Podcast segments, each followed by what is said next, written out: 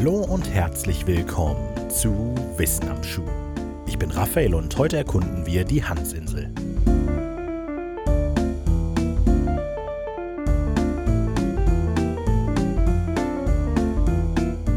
Im Kennedy-Kanal, eine 177 Kilometer lange Meerenge nördlich des 80. Breitengrades zwischen Kanada und Grönland, liegen drei Inseln.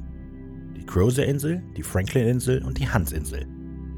Die drei Inseln sind unbewohnte, vegetationslose, zwischen etwa 30 und gerade mal etwas über einem Quadratkilometer große Felsen in einer Meerenge, die bis auf wenige Tage im Sommer vollständig vereist ist.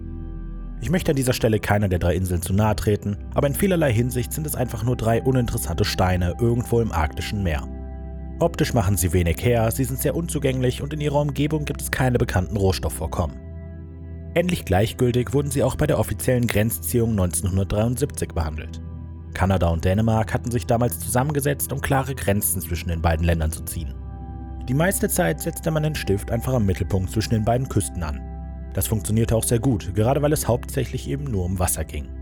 So wurden auch die Crozier-Insel und die Franklin-Insel Dänemark zugesprochen. Kanada hätte sowieso keine Basis gehabt, die Insel zu beanspruchen. Doch dann gelangte man an die Hansinsel. Etwa 18 Kilometer von der Küste der kanadischen Ellesmere-Inseln entfernt und etwa 17 Kilometer vor der Nordgrönlandküste gelegen.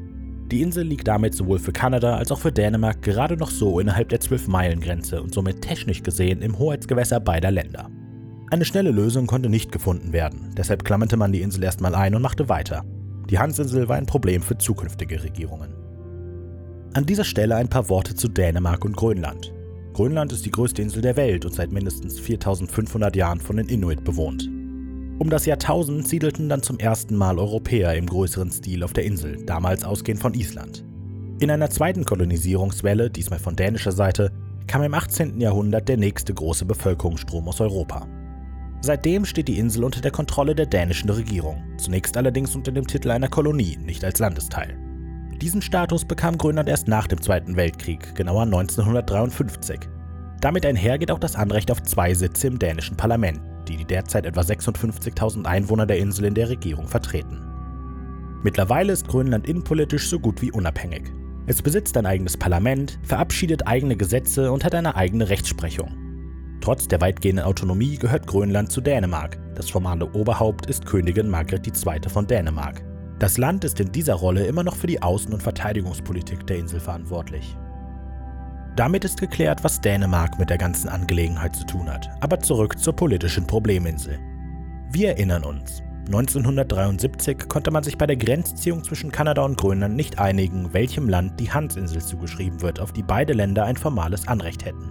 Also einigte man sich für den Moment, uneinig zu sein. Für elf Jahre blieb die Insel in dieser diplomatischen Schwebe, bis 1984 kanadische Truppen die Insel besuchten. Sie errichteten eine Flagge und ließen eine Flasche kanadischen Whiskys an ihrem Sockel. Das konnte Dänemark nicht auf sich sitzen lassen, vielleicht auch, weil sie sich eigentlich sicher waren, dass die Insel klar ihnen gehörte. In einem Teil der Geschichte, den ich euch bisher unterschlagen hatte, wurde die Hansinsel nämlich schon einmal von einem internationalen Komitee Dänemark zugesprochen. Das war 1933 durch den Ständigen Internationalen Gerichtshof, der Ende des Ersten Weltkrieges durch den Völkerbund gegründet wurde.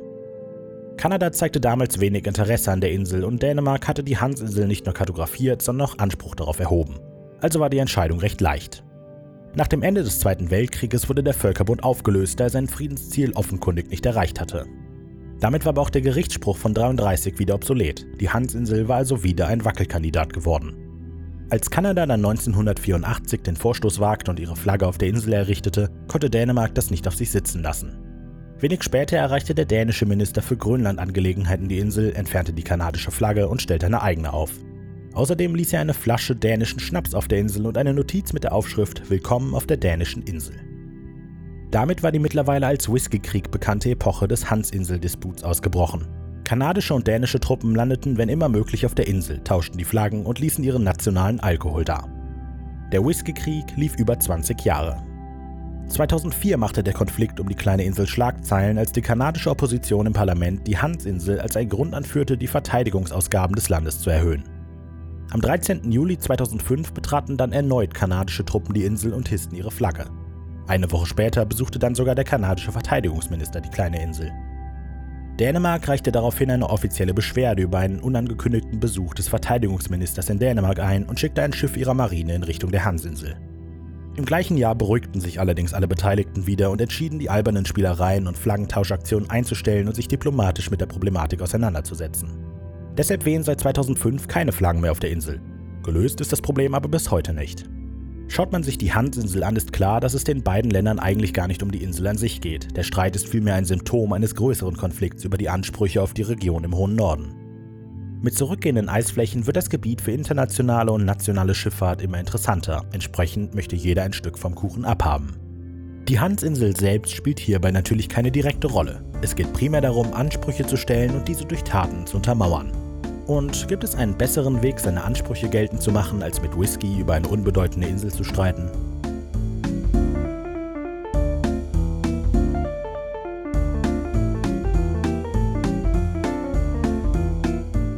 Links und Quellen für diese Episode findet ihr wie immer in der Beschreibung. Ich freue mich immer über konstruktive Kritik, Feedback, Anregungen oder ein einfaches Hallo. Nutzt dafür am besten die Social Media Kanäle auf Facebook, Instagram oder YouTube oder schreibt eine E-Mail an wissenamschuh@wenig-originell.de. Neben Wissen am Schuh erscheinen unter dem wenig originell Banner auch der englische Songwriting-Podcast Sonic Rodent und das Hörspiel Creature Feature über Kreaturen und Wesen aus Folklore, Mythologie und Urban Legends. Mehr Informationen zu all diesen Projekten findet ihr auf wenig-originell.de. Danke fürs Zuhören und bis nächste Woche.